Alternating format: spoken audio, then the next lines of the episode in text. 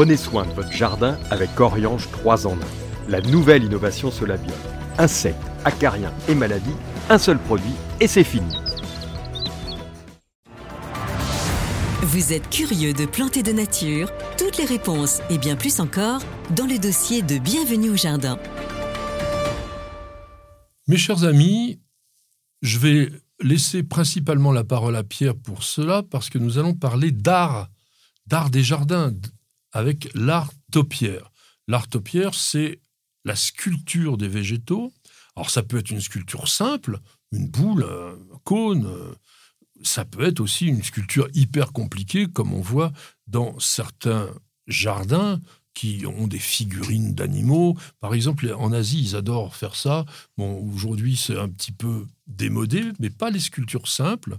Et je peux aussi vous conseiller de voir un reportage qu'on a fait sur News la TV au prieuré de Vauboin, qui est dans la Sarthe, un jardin de buis totalement invraisemblable, avec, on va dire, un fou de sculpture qui crée mais, des, des formes avec ses buis et qui est passionné de ça et qui vous fait passer le, le message de façon formidable. Donc, on peut sculpter les plantes.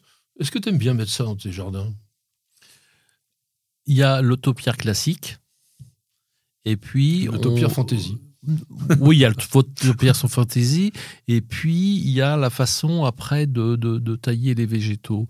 Aujourd'hui, les jardins avec les plantes taillées en forme de boule qui étaient associées les unes aux autres, c'est vrai que quelque part, c'est un tout petit peu passé de mode. Là, de tailler les plantes de façon fantaisiste, ça n'a jamais été vraiment notre, notre tasse de thé, on va dire. Mais aujourd'hui, est-ce qu'une CP remontée, un arbre qu'on taille en CP remontée, est-ce que c'est de l'artopière C'est quoi une CP remontée? Une CP remontée, c'est un arbre qui va avoir plusieurs troncs et on va couper les branches latérales sur un mètre, deux mètres, un mètre cinquante pour laisser passer le regard, laisser pour que les plantes puissent se développer au bout. Et la tête, on va légèrement l'arrondir. Alors ça peut être très arrondi sur des plantes persistantes, et puis ça peut être une forme un peu plus aplatie, un peu plus libre avec des arbres caducs. C'est-à-dire qu'on crée une sorte d'architecture de la plante. Au lieu d'avoir un arbre tige avec un tronc et une boule, eh ben on a plusieurs troncs et ensuite on a le feuillage mmh. qu'on laisse libre ou qu'on peut tailler. Voilà. Donc aujourd'hui, on est plus sur euh, de, de, en fait que c'est taupière. C'est du semi-naturel. oui, qui est des formes qui sont un peu moins, on va dire, géométriques voilà, et de différentes formes et à différentes hauteurs. Voilà. Le tout, c'est de créer plus de transparence. C'est important dans un jardin de ville ou sur une terrasse d'avoir des végétaux qui sont à 2,50 m, 3 mètres de hauteur, parce que lorsque vous êtes sur votre terrasse, tout d'un coup, la hauteur de ce végétal, la tête de celle-là, c'est votre rapport d'échelle. C'est-à-dire que quand vous avez sur une terrasse, quand il n'y a rien, votre rapport d'échelle, c'est les immeubles qui sont autour et votre terrasse, elle est toute petite sur votre terrasse, vous mettez 5-6 arbres à 2-3 mètres de hauteur, vous rentrez sur la terrasse et tout d'un coup, votre rapport d'échelle, c'est la tête des arbres. Donc l'espace où vous vous trouvez est forcément plus grand que si c'est les hommes qui sont loin. Voilà. Donc c'est important. Dans un jardin, il y a toujours les végétaux, ce qu'on appelle de structure. Dans un jardin, c'est quoi? C'est un espace, il y a ses limites. Dans un jardin, il y a quoi? Il y a les allées qui sont obligatoires, les terrasses, pour aller d'un point à un autre. Et puis ensuite, on va installer les végétaux de structure qui vont structurer le jardin. Et sur ces végétaux de structure, on va installer les plantes fleuries, les plantes à feuillage qui vont euh, apporter euh, la beauté. Si vous mettez que des plantes fleuries à feuillage, ça ressemble plus à rien. Voilà. On dit que c'est un bordel au lieu d'être un fouillis organisé. Voilà. Donc les plantes de structure sont importantes. Et alors après, dans l'artopière, ben, soit on a un artopière strict, soit on a un artopière, on va dire, doux. C'est-à-dire que. par exemple, le niwaki, euh, la taille en nuage, ça fait partie des topières doux? Oui, pour moi, c'est plutôt. Alors. ça dépend comment il est fait, mais euh, c'est un, c'est quelque chose qu'on apprécie. Euh, après, on n'a pas le, faire des uniwaki sur euh, certains conifères, sur le. Hum, L'ilex crenata, c'est l'idéal. Oui, mais moi, j'ai jamais vu un Ilex crenata en vie après 10 ans à Paris. Donc, notre jardin bah, Peut-être dans le tien, mais je veux dire, va, regarde dans, euh, regarde dans Paris, aux environs de Paris, dis-moi où il y a des excrénata qui sont en bonne santé. Et... chez nous. donc, donc, si tu veux, hum, l'artopia, moi je trouve ça magnifique. euh, alors poussé à son extrême, c'est comme un peu l'art du bonsaï. On a l'impression de faire souffrir un peu les plantes et puis, Puis à de- l'extrême, de- ça de- devient de- kitsch. De, de tout, de tout diriger. Euh, bon, alors oui, là, il y a eu ces jardins à la française où euh, l'homme euh, Louis XIV décide de maîtriser la nature et de commander le soleil. Il va se lever au bout de son allée. Voilà, donc c'est un, on va dire, c'est un fantasme. Mais on l'a fait Euh, récemment quand même dans les petits jardins, mettre des boules, mettre, Ouais, mettre des non, cônes. et, ah, non, mais un, pour- plus le jardin est petit, plus les formes doivent être géométriques pour euh, justement créer un aspect naturel. hein. C'est un peu, le, un peu, ça a l'air d'être une contradiction, paradoxe, mais c'est, voilà, c'est le paradoxe. Voilà. Donc on a toujours dans un jardin euh, des végétaux, comme je le disais, de structure qui vont permettre de donner la forme du jardin, qui vont pe- permettre de faire les différents points, les différentes les focales, si tu veux, qui vont. Et là-dessus, on va pouvoir travailler, amener nos fleurs, amener nos feuillages. Donc, ces végétaux, euh, est-ce que c'est des taupières ou pas?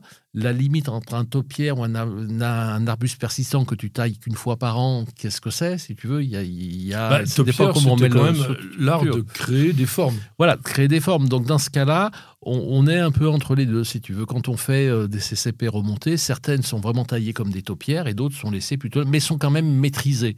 Donc, et l'art taupière, tu parlais du, du prieuré qui est, qui est magnifique avec. euh, mais euh, voilà, quand il voit un buis qui veut lui donner une forme, il, il se donne une échelle de 3, 5, 10 ans pour arriver à son résultat. Hein, c'est, euh, et après, on a des jardins de taupières qui sont formidables en France. On a parlé bien entendu des jardins royaux, des jardins de, de, de Versailles, de Vaux-le-Vicomte. Et puis on a des choses Il y a Marquessac. Marquessac et Érignac, si tu veux, qui Voilà. sont des choses euh, où on où en pleine nature, on arrive à faire des choses, des choses formidables. Il y a les reportages de ces deux jardins-là hein, sur New New Jardin TV, donc vous pouvez les voir. Alors, je voulais te dire un truc. Est-ce que tu sais que tu es un topiarius? C'est un jardinier. Eh oui. Bah oui. À l'époque de l'Antiquité, Oui. le topiarius, c'était celui qui créait et qui entretenait les jardins. Les jardins, oui. Et il faut attendre la Renaissance avec euh, notamment le livre Le songe de Polyphile, où tout d'un Ouais. coup, dans, en Italie, on se replonge dans l'Antiquité et on a envie de revivre l'Antiquité. Et c'est là où il y a eu des jardins absolument formidables, extraordinaires qui ont été créés, notamment dans la région, dans, dans la région de Florence La Villa peut, Lante, qu'on peut encore, visiter, qu'on peut encore visiter aujourd'hui. Voilà. Alors aujourd'hui, dans les jardins, dans les taupières, c'est vrai que la plante, les plantes qui étaient les plus utilisées, il y avait l'if, il y avait le charme et le buis. Avec le buis, Mhm. avec tous les problèmes qu'il peut y avoir de maladies euh, cryptogamiques sur le buis et de ravageurs avec la pyrale. Et euh, il est vrai que nous, dans nos jardins d'agrément aujourd'hui, on ne plante plus de buis parce qu'on ne veut pas que être forcé à traiter trois, quatre fois par an. Euh, voilà, donc on a remplacé le buis par d'autres, par d'autres arbustes. Par exemple. Bah, on a parlé de l'osmanthus burkudi. Euh, maintenant, on plante de plus en plus de Pittosporum tenuifolium Ah avec le bémol que au-delà de moins 12, moins 15, moins 18, qu'est-ce qui se passera Je ne sais pas. Euh, on plante du filérea aussi pour des Oui. taupières qui sont un peu plus grands. Euh, Mais ça, c'est aussi des plantes de bord de mer, hein, Filérea. c'est- ça tient, je dirais que ça, ça tiendra pour moi plus que le Pittosporum tenuifolium. Il y a des berbéris hein, Ah, qui sont bien à tailler, en petit. Ouais, ça pique. Oui, oui, oui, oui, non, je suis d'accord. Moi, je ne suis pas un, caduc. non plus. Euh, Il y a des- le laurier sauce. Oui, mais On le fait des boules magnifiques avec ça. Alors, laurier sauce, aujourd'hui, dans tous les jardins du Midi, euh, ils sont vraiment attaqués, ils sont vraiment pas beaux. Euh, à Paris, ils a- il y a souvent le, ils sont attaqués par les pucerons qui fait des, ça fait des boursouflures jaunes sur le feuillage et c'est pas évident. Donc c'est pas une... Et quand on parle de taupière et qu'on taille, quand il y a des grosses feuilles, bah c'est pas très joli d'avoir une feuille qui est coupée par la cisaille. Voilà. Alors plus les feuilles sont petites, généralement, plus. euh, Mais les troènes de. Californie ou les troènes, euh, le, le ionandrome, comme on appelle. Ouais, Il y a le ionandrome, mais bon, en 84, 85, ils ont tous gelé. Oui, mais enfin, ça euh, fait longtemps. hein. D'ici là, si Ça- tu les ça- avais plantés. ça, ça euh, reviendra. Oui, oui, oui, oui, oui, mais bon. Par contre, les ligustrum se taillent très bien, que ce soit le sinensis, le vulgareatre virens. Euh, alors, ils sont l'hiver, s'il fait très froid, ils vont perdre une partie de leurs feuilles, mais ces arbres qui supportent très, très, très, très bien la taille. hein. Euh, le chêne vert, le chêne vert, c'est extraordinaire.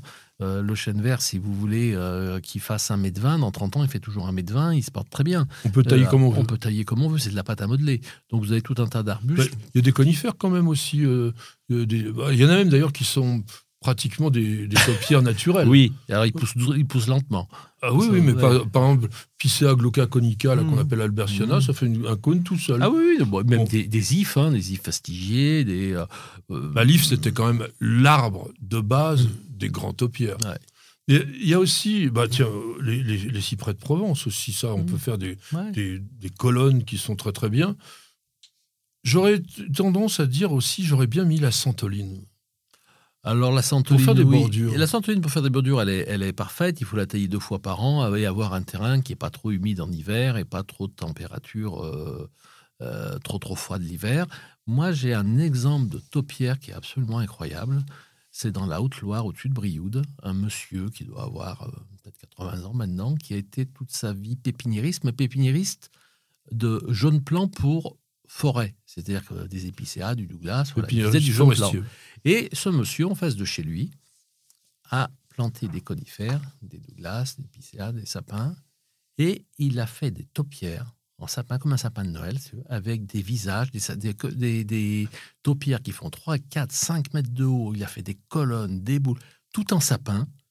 Et c'est magnifique. Et je ne savais pas qu'on pouvait tailler le sapin de cette façon-là. Moi, je suis. euh, je t'enverrai des photos de Ah bah oui, parce va... parce que c'est que complètement puissiez les voir. étonnant, étonnant. Alors, il y a un jardin aussi que je peux vous conseiller et qui a des très beaux taupières, alors que c'est un jardin de base qui est naturel, c'est le jardin plume.